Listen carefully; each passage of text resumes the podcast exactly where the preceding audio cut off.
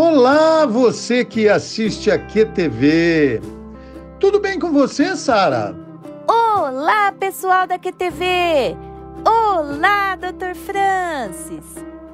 Agora no ar, Sara, eu vou dar a previsão do tempo. Sol entre nuvens, temperatura em torno dos 30 graus centígrados, chuva zero, ventos 8 km por hora umidade relativa do ar 22%. É, a informação de hoje é sobre a baixa umidade, esses 22% que eu acabei de relatar. E isso influi muito aos nossos pets. Os dias secos comuns no outono e no inverno são ruins, não são apenas para os humanos. A baixa umidade do ar também afeta os cães e gatos. Nessa época do ano, aumentam principalmente os problemas respiratórios e oculares. Assim como as pessoas, os pets apresentam sintomas desagradáveis. E ainda, se tivermos uma queimada por perto, ai, ai, ai. Sara, eu fico muito triste quando vejo as queimadas nas nossas reservas florestais. E você, hein? Eu também, Dr. Francis pois estas queimadas afetam o habitat natural de muitos animais. Bom, nos períodos de baixa umidade do ar, há um aumento dos problemas oculares e respiratórios nos pets. Os principais sintomas são dificuldade para respirar, tosse, secreção nasal, espirros, cansaço, boca seca e desidratação, além da coceira e a secreção nos olhos. Com o agravamento desse quadro, eles podem desenvolver a gripe, que é a traqueobronquite canina ou a rinotraqueite felina, ou outras complicações que podem levar a uma pneumonia. Coçar os olhos é a forma que o animal encontra para aliviar o desconforto, o que pode provocar lesões e até mesmo levar bactéria para os olhos. É por isso que os casos de conjuntivite nos pets e outras infecções podem ser comuns nessa época do ano, essa época seca.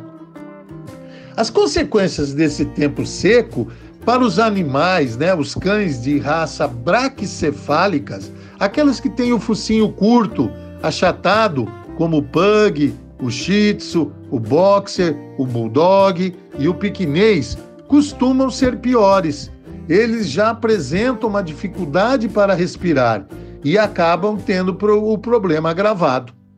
E muitos pets necessitam de inalações para amenizar os efeitos do ar seco. E os filhotes e os animais idosos devem ter cuidados retobrados.